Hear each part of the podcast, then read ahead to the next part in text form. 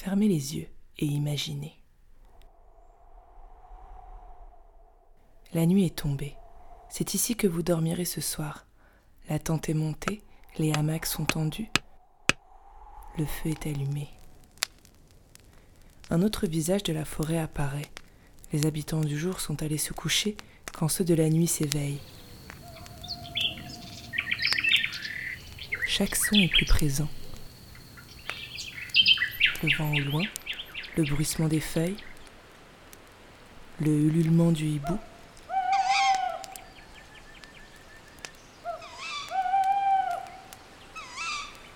Le feu crépite et autour de lui vos compagnons de ce soir.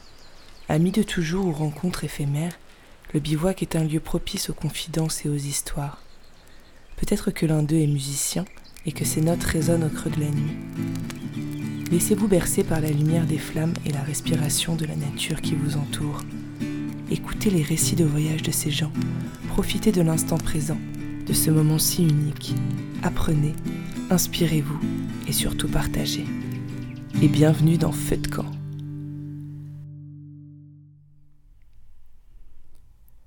Bonjour à tous et bienvenue dans un nouvel épisode de Feu de camp. J'espère que l'été s'est bien passé de votre côté et que vous reprenez votre quotidien de façon reposée et apaisée pour ceux qui ont eu la chance de partir en vacances. Peut-être êtes-vous parti avec votre famille, vos parents, un frère ou une sœur? C'est ce qu'a fait Calypso il y a quelques mois en partant à la découverte de sa tante inconnue qui vit en Inde.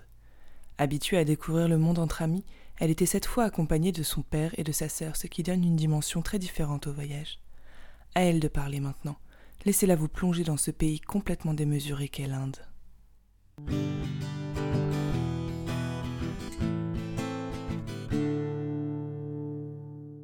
Eh ben, je m'appelle euh, Calypso. Je travaille dans le cinéma, ce qui est assez merveilleux avec euh, l'intermittence, du coup, euh, c'est que je peux pas mal voyager, même si c'est pas facile de prendre la décision de partir et de manquer du travail. J'ai pas tellement voyagé quand j'étais petite, enfin seulement des espèces de petits road trips régionaux, on va dire, parce que justement on n'avait pas beaucoup les moyens. C'était toujours on prend la voiture et puis on, voit, on va camper, on va dans les petites maisons dans le sud, voir de la famille, donc en France et puis aussi en Grèce, parce que j'ai quand même vécu en Grèce du coup pendant 6 ans. Mais du coup, j'ai vu peu de pays en fait jusqu'à mes 22 ans, je crois que c'était 22 ans, où là j'ai fait mon premier voyage toute seule, euh, sans mes parents, euh, financé par moi-même aussi, et c'était euh, les États-Unis. C'était quand même deux mois et demi de voyage. J'étais jamais partie plus de, plus de quelques jours, et en plus jamais très loin. Et là, c'était vraiment l'idée de découvrir qu'est-ce que qu'est-ce que c'est que s'immerger dans un pays, euh, bon, une culture qui était quand même plutôt connue, évidemment, les États-Unis. J'ai pas commencé par le gros dépaysement, mais euh, rien que ça, juste euh, être loin de chez soi et comment on se comporte quand on est loin de chez soi et face à des gens qui n'ont pas tout à fait la même culture que nous. Et, et, déjà, bah oui, les premiers questionnements qu'on a à chaque voyage, du coup, maintenant, enfin, que j'ai à chaque voyage, à savoir qu'est-ce que j'apporte de moi, qu'est-ce que, à quel niveau je dois m'adapter euh, ou essayer d'influencer bah, mon environnement, on va dire. Alors l'Inde, c'est marrant parce que c'était vraiment pas une destination en plus euh, privilégiée. Enfin, on va dire que bah, depuis, euh, j'ai pas mal de rêves de voyage et dans la checklist, il y en a beaucoup. Et l'Inde était vraiment en bas de la liste, je pense. Mais voilà, il se trouve que la sœur de mon père est partie vivre là-bas quand elle avait une vingtaine d'années et qu'elle n'en est pas revenue. Enfin, ça, c'est ce que dit la légende familiale mais euh, ne l'ayant jamais revu depuis, quelque part, il y a une, euh, ouais, une espèce de, de, mythe qui s'est un peu euh, auto-nourri autour d'elle, mais qui restait assez lointain, on va dire, et qui, qui nous a pas plus intrigué que ça, d'autant plus qu'elle ne manifestait pas non plus son désir de, de nous connaître de son côté, donc bon, bah, pendant toute notre jeunesse, on savait qu'on avait une tante qui était là-bas, mais ça s'est arrêté là. Alors je sais plus exactement comment ça s'est comment c'est parti, mais on a dû en discuter avec mon père. On a réalisé que moi j'ai un noyau familial qui est quand même assez restreint. Euh, à savoir que ma mère n'a pas de frères et sœurs, mon père a juste un frère que je ne connais pas non plus pour des histoires obscures, et une sœur. Et, souvent j'entendais mes amis parler de leurs tantes, leurs oncles, leurs cousins, etc. Et je me dis, waouh, il y a un truc à découvrir par là en fait. Enfin, ça a l'air d'être un, autre rapport à la famille que le rapport hyper nucléaire aux grands-parents et aux parents. Et je me suis dit, bah, euh, il reste encore une personne à explorer, c'est ta tante, et, euh, et en plus, bah, ça, ça pourrait être un beau voyage. Euh, d'autant que mon père, je le connais assez mal aussi, puisque mes parents ont divorcé quand j'étais assez jeune. J'ai l'impression que c'est un homme dont je connais très peu le passé aussi. Mais je me suis dit qu'au travers de ma tante aussi, je pouvais découvrir une partie de la vie de mon père et, de ce, ce, pan de la famille qui, qui reste assez, assez obscur. Et euh, au moment où j'ai émis, euh, émis l'idée d'aller la voir, euh, c'est là que mon père m'a dit écoute, je vais avoir 60 ans et je n'ai pas vu ma sœur depuis une dizaine d'années et je pense que ce serait l'occasion de, ouais, de faire le pas. quoi.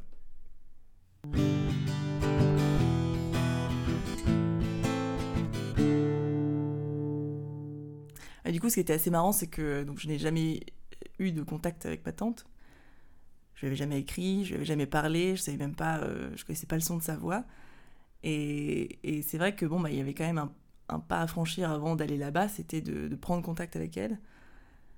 Et ça a été assez euh, difficile. Enfin, j'ai vraiment euh, procrastiné euh, pas mal à ce niveau-là parce que je l'avais vraiment un peu idéalisé ce moment. Enfin, je me suis dit, c'est quand même. C'est toujours ce moment de l'attente, ce truc, juste avant, où, où tout est encore possible. Et comme j'apprenais des petites choses par bribes à son sujet, c'était vraiment une espèce de silhouette très très floue euh, dont j'allais petit à petit dessiner les contours comme ça. Et, le premier coup de fil pour moi allait être un peu quelque part décisif, alors que pas du tout, hein, bien sûr, mais je m'attendais à quelqu'un d'assez assez austère. Enfin, on m'avait dit qu'elle avait quand même là-bas une existence très, très sommaire, très rude, enfin très plongée dans la méditation. Et j'ai découvert par téléphone quelqu'un d'assez lumineux au rire euh, assez euh, éclatant et c'était assez engageant en tout cas. Enfin, moi j'étais euh, assez réjouie par ce premier coup de fil et, et, et c'était drôle en même temps parce que ça, ça, restait du coup simplement une voix pour commencer. Le jour du départ on était très très très très fébrile avec ma sœur donc on est partis toutes les deux en avion. C'était un drôle de moment parce que bah, c'est vrai que cette, cette personne on n'en savait encore rien du tout. Ça en plus de, euh, bah, du, pays en lui-même, donc et, euh, tout ce qu'on avait pu m'en dire euh, avant. Donc voilà, c'était un peu un mélange de, de, plein de choses comme ça, de plein d'émotions mêlées où pu, on s'est dit bon bah de toute façon, bah, maintenant on est là pour vérifier par nous-mêmes quoi. Et en plus que cette arrivée était assez particulière parce qu'on est quand même arrivé à 3h du matin à Bombay, à l'aéroport, dans une espèce d'aéroport assez absurde, éclairé comme un casino à Las Vegas. Et ce moment assez rigolo où en n'ayant jamais vu ma tante, là, au milieu de, de la foule qui attendait les, les voyageurs, ben ouais, bah ouais, c'est elle, ouais, ouais. C'est un peu euh, la copie conforme de mon père, mais avec des cheveux et, une tenue de, de sadou. Mais c'était là, une évidence. Et, et le la première chose que j'ai vue, c'est ses yeux et son regard d'acier, vraiment. D'ailleurs, on savait même pas d'ailleurs comment il fallait interagir avec elle. Tu vois, on lui fait la bise, on lui serre la main. Euh. Bon, ça a été rien, d'ailleurs. ça a été sommaire bonjour. Et bon, il était 3h du matin, donc je pense qu'elle était surtout très très fatiguée. Ok, on, on sait pas trop. Va falloir euh, s'adapter, deviner et, euh, et prendre le temps. Et c'est là qu'on l'a découvert dans, son, dans cette tenue, donc de, de Sadou également, puisqu'on a découvert euh, très vite, à savoir dans le taxi sur le retour, bah, ma tante est en Inde une femme sainte et qu'elle a donc ce, ce statut très particulier qui est donc elle vit dans un, ashram où euh, bah, les pèlerins peuvent se rendre euh, euh, pour chercher un espace pour méditer, juste trouver refuge pour quelques jours, voire semaines. Et donc une femme qui, a, qui, cherche donc une, un mode de vie associé à un renoncement, pas à la collectivité, mais un peu quand même, quoi, on va dire, qui en tout cas passe plus d'heures de sa journée à méditer que qu'à autre chose. Euh, elle nous expliquait euh, où elle nous emmenait, donc euh, ça c'est pareil, ça allait être à peu près la même chose pendant tout le séjour, à savoir de, alors ce qu'on pensait être des amis, hein, mais bon qui n'étaient pas tout à fait des amis, mais enfin des connaissances à elle en tout cas qui, qui l'hébergent qui, qui l'hébergent un peu partout dans la région, bon qui sont en fait du coup des, des dévots, qui ne sont pas que des amis. donc c'est des gens qui bon, ça s'achète des points de karma quelque part, un petit peu, on va dire euh, ça comme ça. C'était un peu absurde quoi d'arriver dans, cet appartement en plus euh, euh, hyper silencieux, fallait pas faire trop de bruit et à découvrir cette chambre avec, qui était très sommaire, mais avec déjà des petits, une espèce de petit temple dans un coin pour les, les, futurs rituels. et, et on le savait pas encore, mais ça allait, être, ça allait vraiment baigner notre quotidien. Les Indiens, et en tout cas ceux qu'on a fréquentés au travers de ma tante, sont quand même très très très pieux. Vers 8 h du matin, donc on commence à entendre du bruit dans la chambre. Il y avait deux trois personnes qui étaient en train de s'activer autour du lit.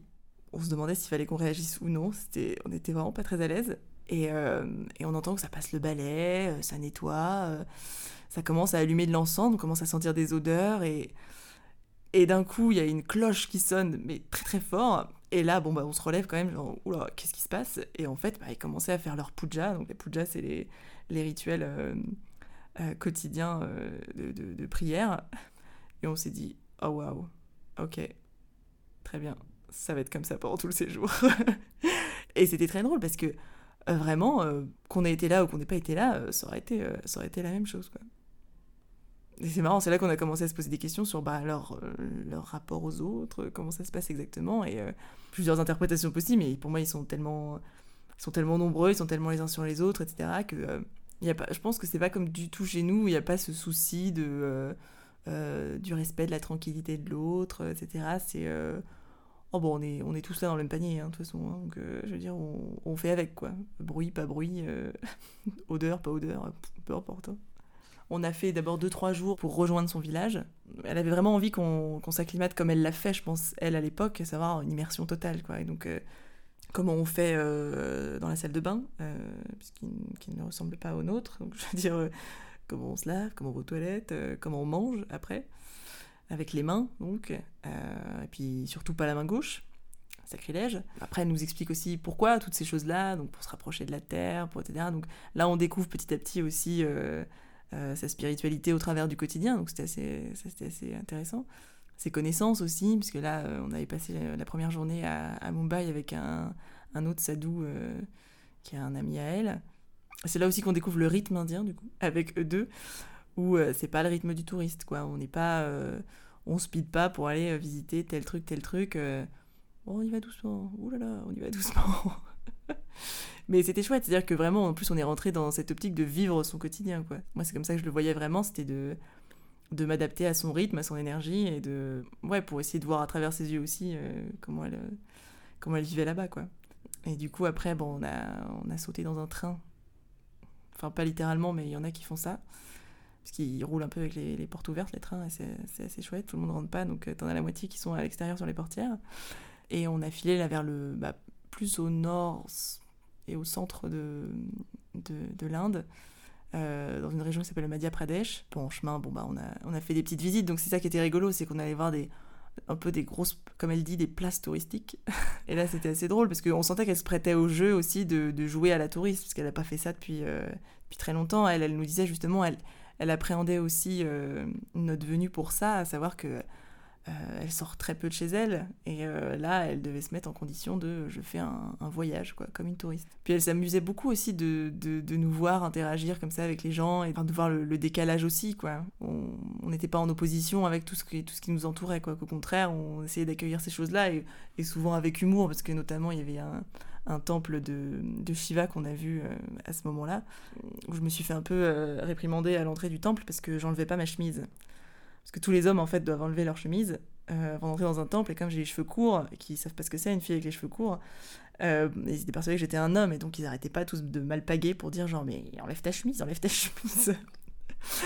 Bref, ça, a été assez cocasse comme scène. Et c'est là qu'on a vu aussi les premiers. Euh, toutes ces choses qui, à la fin, au bout de trois semaines, t'agacent un petit peu, mais, au début, tu, découvres et tu dis genre, ah ouais, dis donc, comme ça.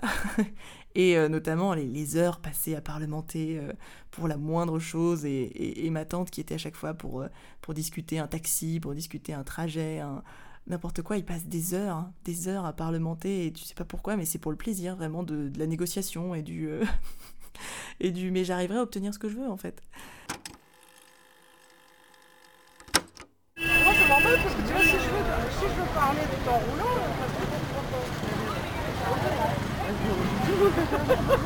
ça fait chaud. Moi, ouais, j'aurais bien aimé. En plus, ça fait chaud.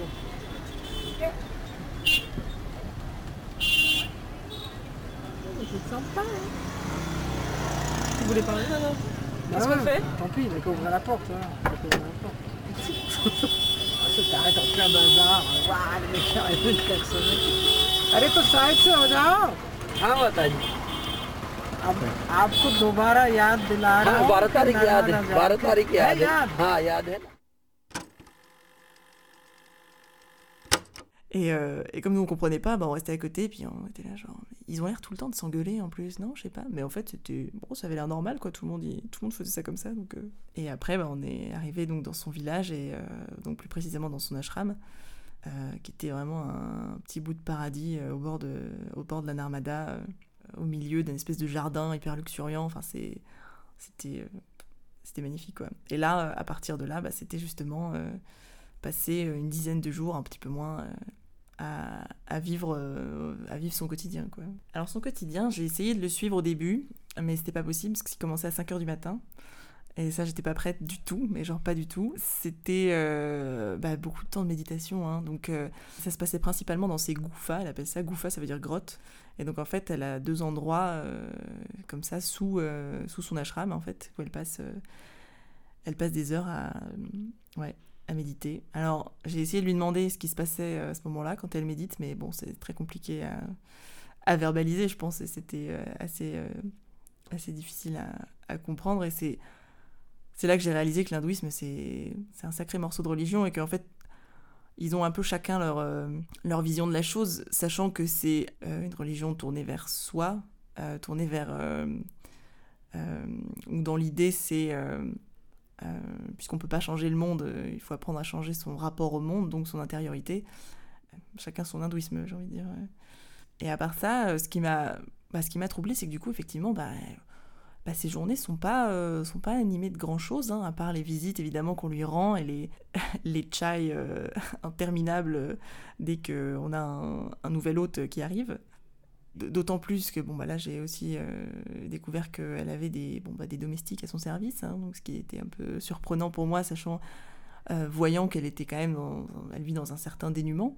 Mais il y a quand même des personnes qui sont à son service pour s'occuper bon de la cuisine, de de ses euh, enfin de- du, quotidien quoi d'une maison. Voilà, nous parfois ça nous a un petit peu euh, choqué on va dire quand même parce que euh, bah, parce qu'on n'est pas habitué à ça tout simplement, enfin que on pense que on- est quand même censé chacun un peu s'occuper s'occuper de soi et aussi parce qu'elle avait une manière de leur parler qui était un petit peu un petit peu limite quoi où vraiment j'avais des j'ai l'impression d'avoir des relents de, de 19e siècle mais et, et à côté de ça sinon bah, elle passe beaucoup de temps à aller rendre visite euh, dans des conventions euh, dans des euh, dans des villages où elle est appelée pour bah pour pour ouais pour distribuer le- le- les bonnes ondes et, les chakras quoi et ça donne des des séquences assez improbables. On s'est retrouvés même nous embarqués sur scène et ça a été complètement absurde parce que bon, on avait l'habitude de la voir justement se faire adorer donc donc à savoir qu'ils lui mettent une petite trace sur le front pour le bindou, je crois que ça s'appelle. Euh, le collier de fleurs, la noix de coco et puis le petit billet. Euh, et il se trouve que comme bah, nous on est blanche, euh, bah, on a eu droit au même euh, traitement de faveur plusieurs, plusieurs reprises. Donc là, on a découvert aussi bon, bah, le, problème lié à ça, à, cette espèce d'idéalisation de, la race blanche, qui donne lieu à des scènes assez absurdes où les gens prennent en photo dans la rue à n'importe quel moment et te demandent d'ailleurs rien d'autre que genre photo, photo, et, euh, et repartent aussi vite. Enfin bon, ça tout ça mêlé entre je trouve entre la- la- l'aspect un peu euh, domesticité euh, zèle à notre égard et euh, de la couleur blanche que heureusement je trouve on a on, a réussi enfin j'espère un peu à, à dépasser justement en passant du temps euh, avec les gens là-bas notamment bah c'est je sais pas comment les appeler quoi ces domestiques on va dire où euh, on avait vraiment envie d'instaurer un autre rapport avec eux quoi de et d'échanger et notamment sa sa cuisinière Kavita qui était vraiment une, femme mais incroyable, qui avait un sourire mais euh, dingue. Et, euh, et avec qui bah, on pouvait pas faire grand chose mais mais je pense qu'elle avait senti que dans notre vraiment notre envie de bah, de communiquer on, on essayait de d'établir autre chose et une ou deux fois on a essayé d'échanger comme ça je me souviens avec ma sœur elles ont essayé de faire des dessins dans le sable pour euh, pour essayer de se comprendre ou euh, après on a essayé de se faire des petits dessins ou de s'écrire deux trois trucs et Et, c'était trop mignon, quoi. Et bon, jusqu'au moment où euh, j'ai compris qu'elle avait 32 ans et qu'elle avait trois enfants, dont un de 15 ans. Là, là ça nous a bien calmés. et, et, c'est là qu'en même temps, ça a été hyper beau parce qu'on s'est dit. Enfin. On, avait, on vraiment eu l'impression, de, à la fin des 10 jours, d'avoir créé un lien quand même avec elle. euh, et euh, sans, sans avoir pu euh, échanger tant que ça, quoi. Le rapport aux femmes, quoi, ça c'était un truc, c'était quand même un gros sujet. hein. Et ça a été assez dingue d'ailleurs d'en parler avec ma tante et de voir qu'elle elle se rend pas compte qu'il y a des choses qui sont pas normales en fait. Et quand elle en parle, on dirait qu'il y a une forme de fatalisme, donc elle trouve ça horrible, mais bon, sans plus quoi. Donc quand elle parle des femmes battues et de et de des, femmes surtout dont on, on ligature les trompes quand euh, bah, les maris veulent continuer à en profiter mais euh, veulent plus avoir d'enfants. euh, elle m'en parlait comme si, euh, je sais pas, on les opérait de l'appendicite. Enfin, c'était un peu. euh, je me suis dit, mais, mais tu te rends compte ou pas Et en fait, elle en a pas, a pas du tout conscience, quoi, parce que elle, a- elle a évolué dans un tel degré de, de- d'élévation spirituelle que, bon, bah, ces choses-là, euh, elle y connaît rien, en fait. Ouvre les yeux. Enfin, je veux dire, euh, si, c'est un fait, puis c'est connu, puis, puis c'est chiffré. Mais c'est marrant parce que je l'ai appris là-bas quand on m'a dit que. Que, euh, que l'Inde était le premier pays euh, enfin, où il y avait le plus de viols au monde, ça, ça nous a calmés. Quand on est parti se balader la nuit dans le village, on a fait oh, je sais pas, peut-être pas toutes seules toutes les deux là comme ça. Ben, le regard des hommes, c'est faut faut savoir le prendre quoi. Faut globalement on était quand même pas trop découvertes, mais même avec le fait qu'on soit blanche, euh, c'est c'est déjà euh, on est déjà des, des- des cibles en soi quoi. Enfin en tout cas euh, un centre d'intérêt certain pour les pour les hommes quoi. C'est pas évident quoi. Mais ça elle voulait pas le comprendre quoi. Ça elle voulait pas et j'ai envie de discuter un peu plus avec elle sur ce sujet, mais j'en j'en ai trop parlé d'ailleurs, apparemment, à la fin, elle en avait un peu marre, mais elle avait envie de parler d'autre chose. Elle avait surtout très envie de parler de spiritualité, parce qu'elle avait. J'ai compris à la fin du voyage qu'elle aurait aimé que je, me lance moi-même dans mon voyage spirituel, mais j'étais non. C'était pas mon but, en tout cas, du, voyage. Mais voilà, et même au-delà du, euh, statut des femmes en, Inde, euh, et même tout, ce qui est question sociale, euh, c'est. Voilà, ça lui passe au-dessus, mais complètement, quoi. Alors le truc c'est que je pense que du coup j'ai eu une vision de l'Inde bah, quand même très très étroite au final parce que je l'ai vraiment vue au travers de son prisme à elle bah, qui est euh, celui d'une femme euh, recluse quoi. Donc euh, je, je me rends pas compte de ce que ce qu'est l'Inde à côté de ça quoi. Mais mais voilà il y a eu notamment ce débat sur le, nouveau premier ministre. Enfin Modi est très conservateur. Et, et elle le soutient à 100%. Et justement, son ami a essayé d'avoir un débat avec elle à ce sujet. Et il lui a dit mais, mais est-ce que tu sais pourquoi tu le soutiens en fait exactement? Qu'est-ce que est-ce que tu es au courant en fait des lois qu'il qu'il a fait passer? Pas du tout. Elle est au courant de rien. Et en plus d'une islamophobie mais hyper violente. Et, euh, et ça, je crois que c'est un des premiers sujets qui nous a un peu euh, sur lesquels on s'est un peu braqué avec elle euh, rapidement. C'est qu'effectivement euh, hindou et musulman ça passe pas du tout là-bas quoi. Et bon, ça c'est- c'est c'est ancestral, hein, ça date depuis, toujours, mais, c'est vrai qu'on se dit que ça, peut avoir évolué, et en fait, pas du tout, pas du tout. Enfin, après, bon, il y avait tous les autres sujets de société enfin, qui, qui, qui nous occupent, nous, euh, follement, euh, occidentaux, et qui, euh, là-bas, euh, n'existent pas, quoi. Notamment la pollution, enfin... euh, ben, eux, quand ils font des déchets, ben, ils font des petits tas, quoi, qui brûlent. euh, voilà, et pour eux, c'est... Bon, bah, voilà, c'est comme ça. Ils sont dans le déni de la pollution des, fleuves, enfin, tout ça, je veux dire, c'est... Parce que c'est sacré, on n'a pas le droit d'en parler, donc, euh, donc voilà, comme ça, on se voile la face, et puis on, laisse ces sujets euh, bien de côté et qui, euh, bon, bah, elle-même ne la touche pas trop. Il y a, y a ce côté fataliste, en fait, qui revient en permanence de, l'hindouisme, de euh, je ne peux pas changer le monde, c'est mon intériorité que je peux faire évoluer. Ça n'a pas été évident de, de créer un lien avec ma tante. C'est quelqu'un de pas très, très sensible, on va dire, à, à l'autre. Elle n'avait pas envie de nous poser de questions sur nous pendant longtemps. On avait l'impression que même quand elle posait une question, c'était presque par pure politesse, et euh, que la réponse l'intéressait pas tellement. C'était un peu un running gag avec, euh, avec ma sœur parce que euh, enfin, dès qu'on essayait de parler d'un truc qui nous intéressait mais qui la touchait pas finalement, ben elle partait. Enfin, elle était là mais son esprit n'était plus là et elle nous écoutait pas. Enfin, mais bon, donc bah, on s'y est faite finalement. Et puis euh, je me suis un peu rapprochée d'elle par défaut à un moment parce que avec mon père quand il est arrivé, parce qu'il est arrivé plus tard en fait, lui il nous a rejoint. Retrouver mon père, bah, ça a été compliqué en fait. Ça, Parce que justement, les dernières fois où je l'avais vu, bah, c'était chez lui, au Texas, dans son, dans son univers.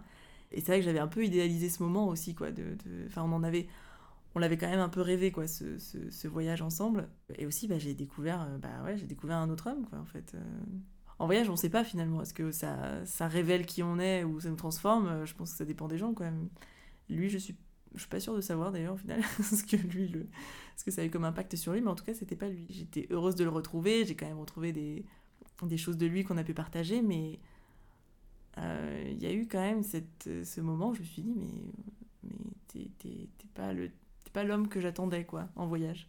T'es pas celui que je voyais euh, un peu un peu fou du fou de la découverte euh, de, de, la rencontre avec les gens après pour être honnête on était un peu contente qu'il arrive parce que justement on passait un peu tous les caprices de ma tante parce que justement on voulait pas on voulait pas la brusquer on savait pas trop comment réagir par rapport à certains trucs et on s'est dit que bon bah c'était son frère qui allait débarquer, euh, ça allait remettre un peu un petit coup de pied dans la fourmilière et voilà. Parce que le coup de pied a été un peu violent et en fait il était pas du tout prêt à s'adapter comme nous on l'avait fait. Chez, ma tante on, mangeait par terre. Mon père euh, hors de question quoi. Quand mon père est arrivé, bah, on a sorti des chaises. Ce qu'on n'avait pas fait avant qu'il arrive.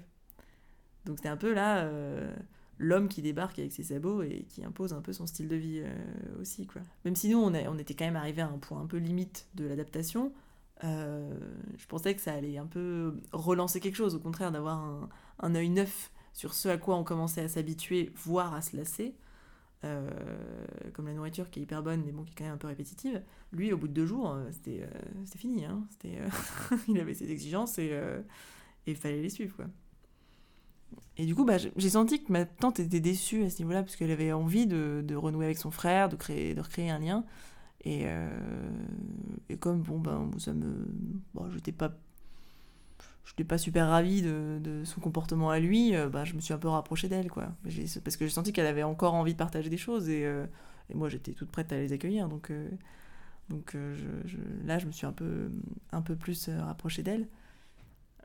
Mais après, je pense que c'est aussi parce que c'était ce pays-là. Si on aurait été un autre, ce serait peut-être pas passé comme ça, quoi. S'il avait été plus dans une culture, dans une culture un, peu moins, euh, moins extrême, moins éloignée de son quotidien aussi, ça aurait été.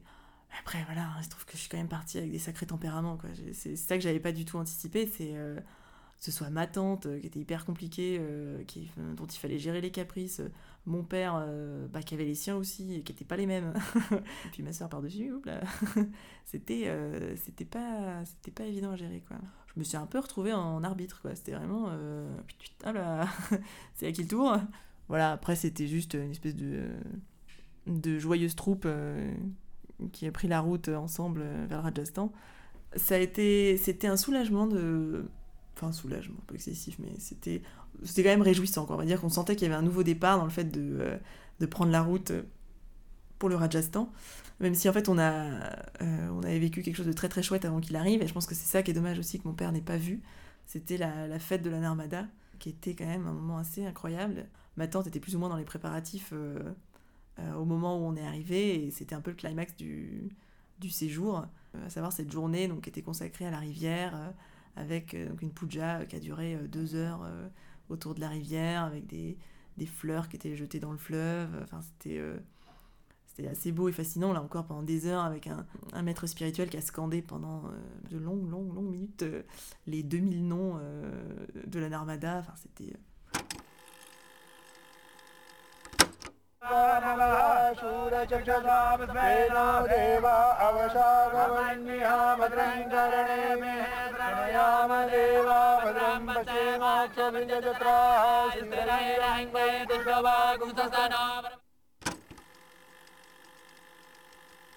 Il se trouve que parmi les, rituels de, ce, de, cette fête, euh, bah, on, on, honore les jeunes vierges euh, qui vivent dans les villages autour de la Narmada. Donc euh, l'ashram, c'était euh, c'était la fête. Il y avait 80 jeunes filles qui étaient venues pour, bah, pour qu'on leur offre des cadeaux, pour manger. il y avait de la musique. Enfin, c'était un, truc énorme, quoi.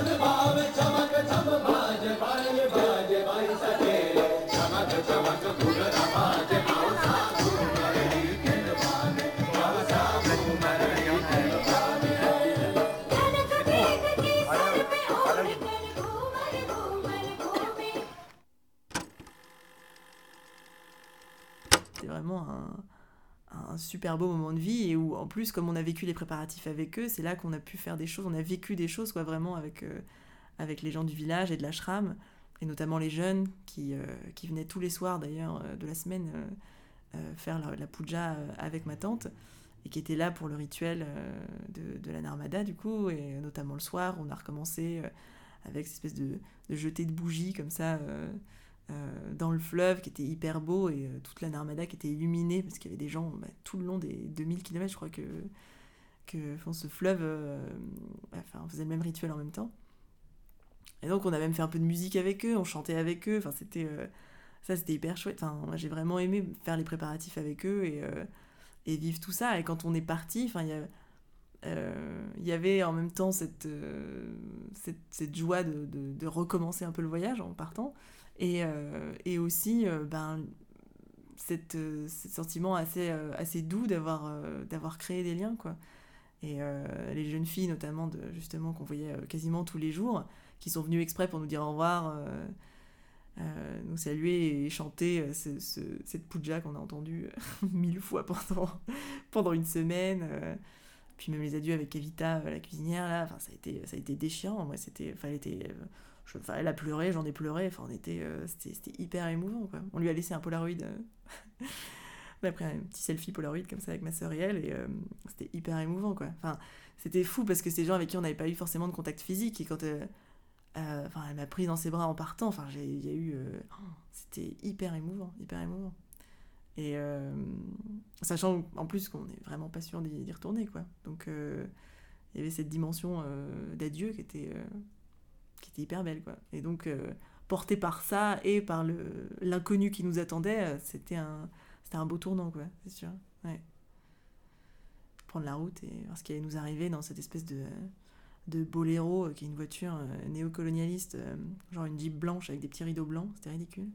Mais on avait la classe sur la route. Et ça a donné bah, des séquences familiales assez absurdes, quoi. C'est ça qui est drôle, c'est que moi, j'ai pas fait de, de, voyage de famille depuis depuis que je suis petite en fait et, euh, c'est la première fois que j'en faisais un avec euh, on va dire la possibilité de m'exprimer euh, en tant qu'adulte aussi sur le déroulé du voyage. À ce moment-là ça pouvait être un peu dur maintenant je trouve ça juste cocasse quand j'y repense quoi. C'était vraiment les prises de tête débiles dans la voiture avec le GPS le machin la mauvaise foi du père qui s'est endormi et qui a pas du tout regardé le GPS genre mais tu t'es trompé mais qu'est-ce que ça donnait un peu du grand n'importe quoi et après, euh, après, même quitter la Narmada, ça a été un drôle de moment, parce qu'on l'a longé pendant quelques jours encore. Et, euh, et après, du coup, bah, on remontait vers le Rajasthan. Donc déjà, c'était beau de découvrir un autre point de vue de cette, euh, de cette rivière. Ça, c'était, c'était hyper chouette. Et enfin, on, on, a eu l'impression d'avoir quand même cette espèce de fil conducteur aquatique qui nous a suivis pendant un petit moment.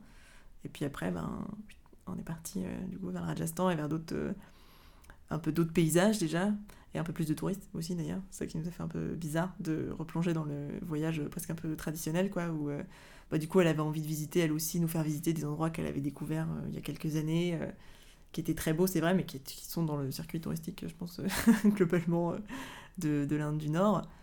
Et c'était chouette de découvrir avec eux bah, autant autant ces, ces, endroits, des, finalement de l'histoire de l'Inde, parce que ça c'était aussi un truc, enfin moi quand je voyage, je sais que c'est un truc qui, qui m'intéresse aussi. Et c'est pour ça, c'est aussi souvent comme ça d'ailleurs que je choisis mes destinations, c'est que je sais que j'ai envie d'apprendre quelque chose en plus de. Au-delà de la culture, c'est de l'histoire d'un pays, comment un pays a traversé le temps, parce que souvent, ben, c'est des, des, pays qu'on ne connaît pas, enfin, qui, qui, qui, arrivent dans nos livres d'histoire euh, ben, très très tard, quoi, en général. Maintenant, c'est le 20e, quoi. On entend parler avec, euh, en 48, c'est ça, 48, je crois, l'indépendance de l'Inde, mais. Euh, mais sinon, avant, c'est des pays, on a l'impression qu'ils n'existent pas, quoi. On a une espèce de mythe comme ça, on imagine. On voit des Maharajas, des trucs, mais on sait pas trop ce qui se passe. On s'est rendu compte que eux, par contre, les guides, ils en ont rien à faire de l'histoire. C'est vraiment. Euh, ils balancent des dates et des faits. Euh, ils savent que euh, les touristes en sont friands, alors ils sont pas toujours très vérifiés, du coup, on n'est pas trop sûr de, ce que c'est, mais. Mais c'est marrant parce que je pourrais aujourd'hui je pourrais aller vérifier dans les livres d'histoire hein, ce qui s'est vraiment passé mais, mais c'est vrai que ça, ça, a presque son charme quoi qu'on sache pas trop quoi quand ils disent 16 000 femmes se sont jetées dans le feu euh, à l'arrivée des, musulmans, on se dit ah ouais, 16 000 Enfin, vraiment Enfin voilà, et c'est marrant parce qu'il nous reste comme ça des bribes de, de, de, légendes qui nous ont été racontées, euh, des choses comme ça. Et, ça, c'est enfin, ce qui fait un peu le sel du, du, voyage aussi, quoi. Enfin, pour nous, enfin, pour moi, c'était vraiment des trucs chouettes quand même. Enfin, en fait, là où on était un peu dubitatif, c'est simplement que on a vu au fur et à mesure des visites que ils n'ont pas du tout la même euh, conception de, de la mémoire, du, enfin, nous ce qu'on appelle vulgairement le devoir de mémoire, mais même juste la mémoire en fait et du rapport à l'histoire, et notamment dans l'entretien du passé même.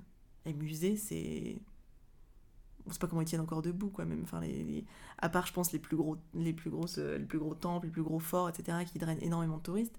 Mais même ça un des endroits qu'on a préféré c'était Bundi euh, Rajasthan.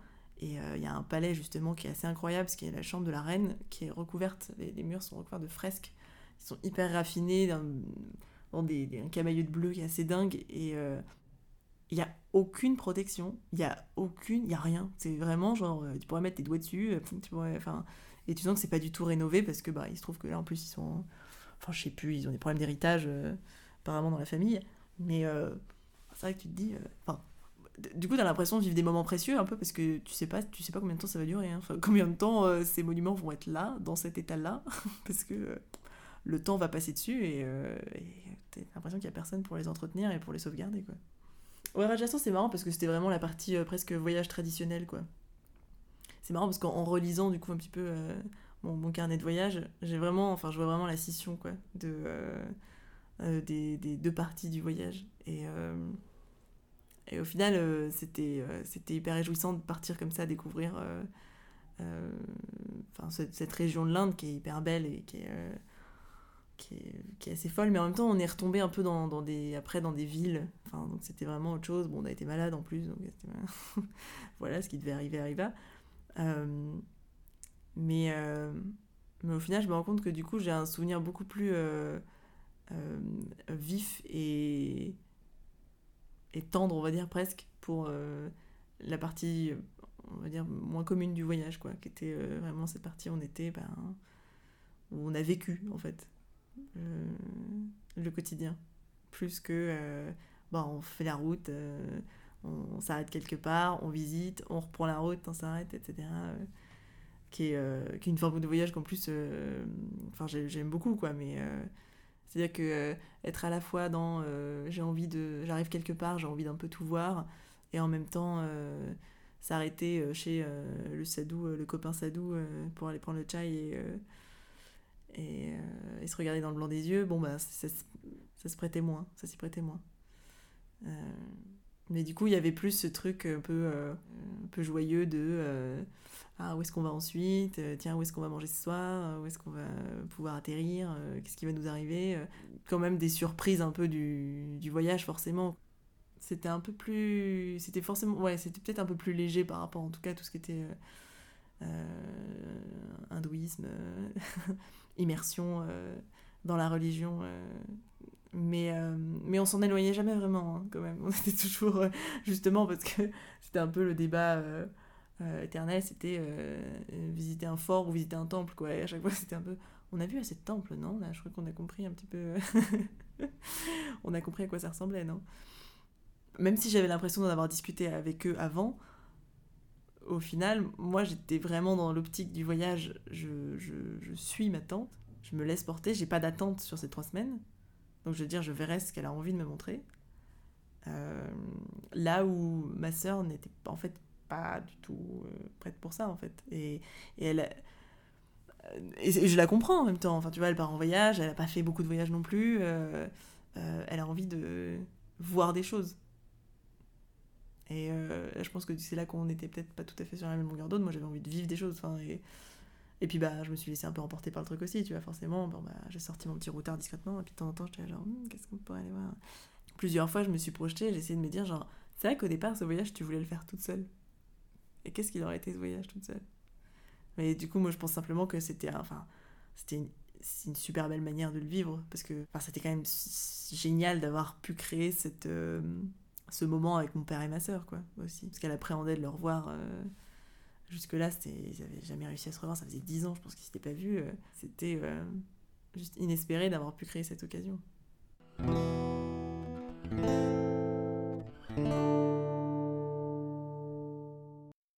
C'est vrai qu'on a, on a essayé d'évaluer le temps qu'il nous avait fallu pour devenir euh, des habitués, on va dire. Pour que ce qui au départ était, euh, était l'exception devienne l'habitude. quoi. Et donc, à savoir sur la route notamment, enfin, je veux dire, euh, on était forcément complètement fascinés par, euh, je veux dire, c'était euh, travelling sur travelling, sur toujours plus de beauté, de, de sari, de, c'était une fascination permanente de prendre la route en Inde, ça c'est sûr.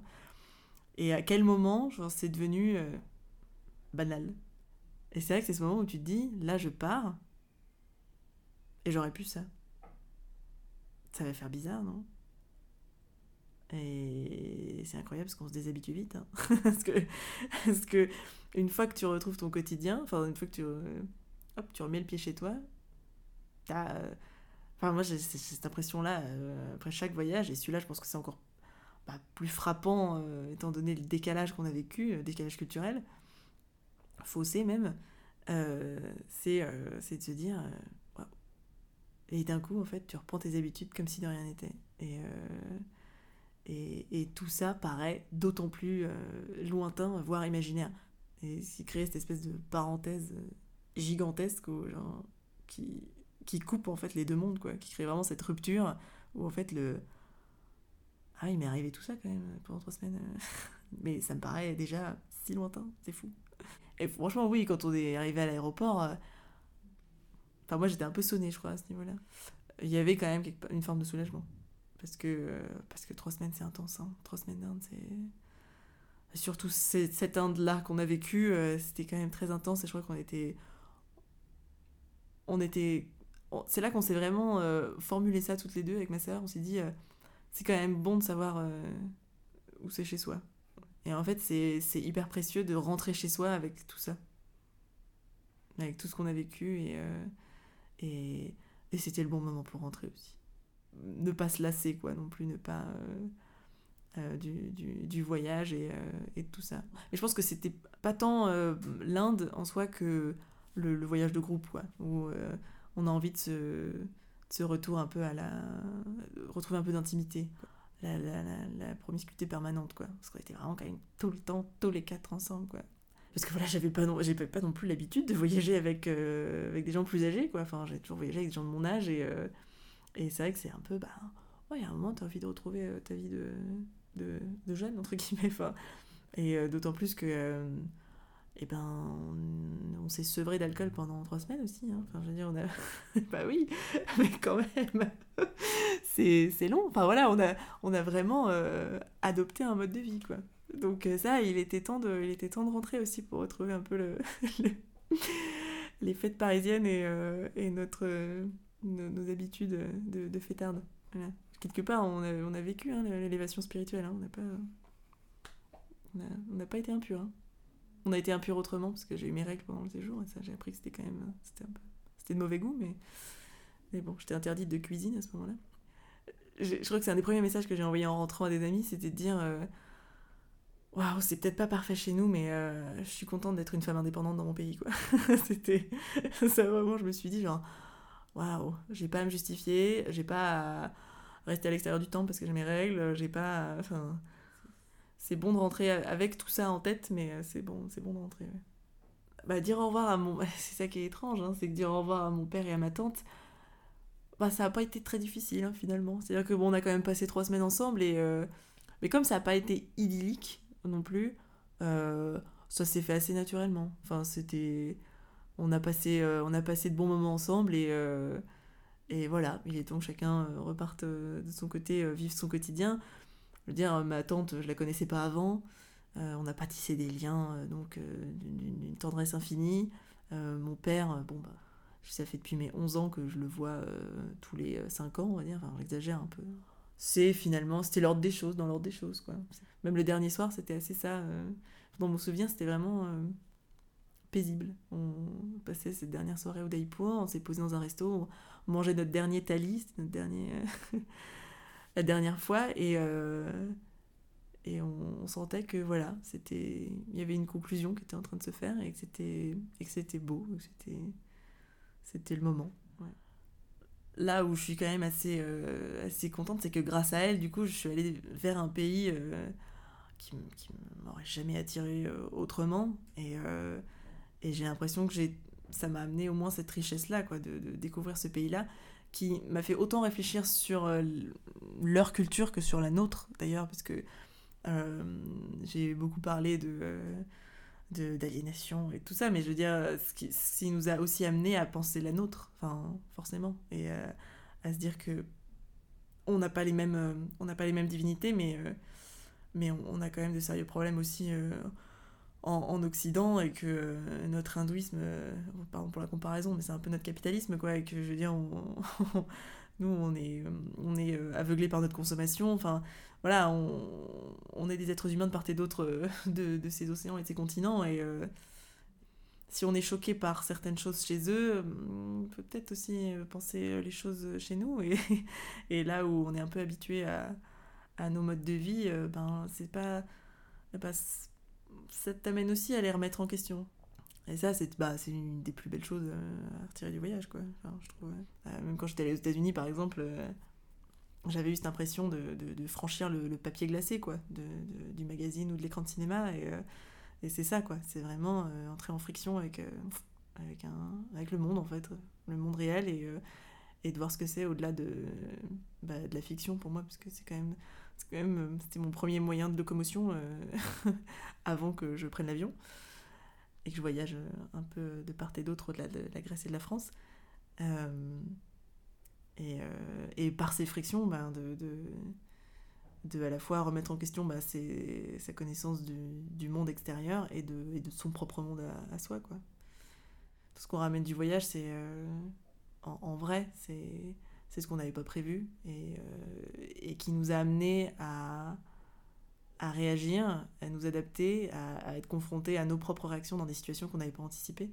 Et, euh, c'est ça, ça qui est le plus fort.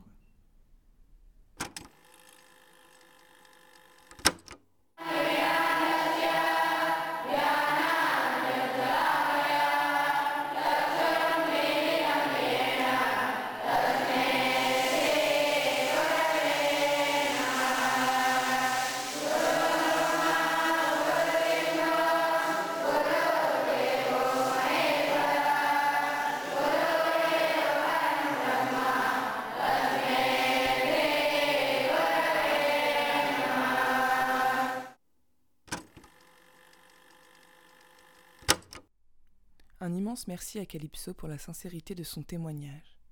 Feu de camp reprend ses bonnes habitudes. Place au conseil culture.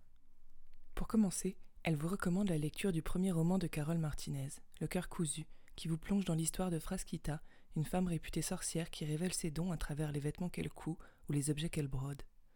Après avoir été jouée puis perdue par son mari suite à un combat de coq, elle se retrouve en errance à travers l'Andalousie, accompagnée des jeunes filles à qui elle transmet son savoir. Ensuite, Calypso met en avant le film canadien La femme de mon frère, réalisé par Monia Chokri, sorti récemment. C'est l'histoire de la relation fusionnelle entre Sophia et son frère Karim, qui se retrouve mise à l'épreuve lorsque ce dernier tombe amoureux d'Héloïse, la gynécologue de Sophia.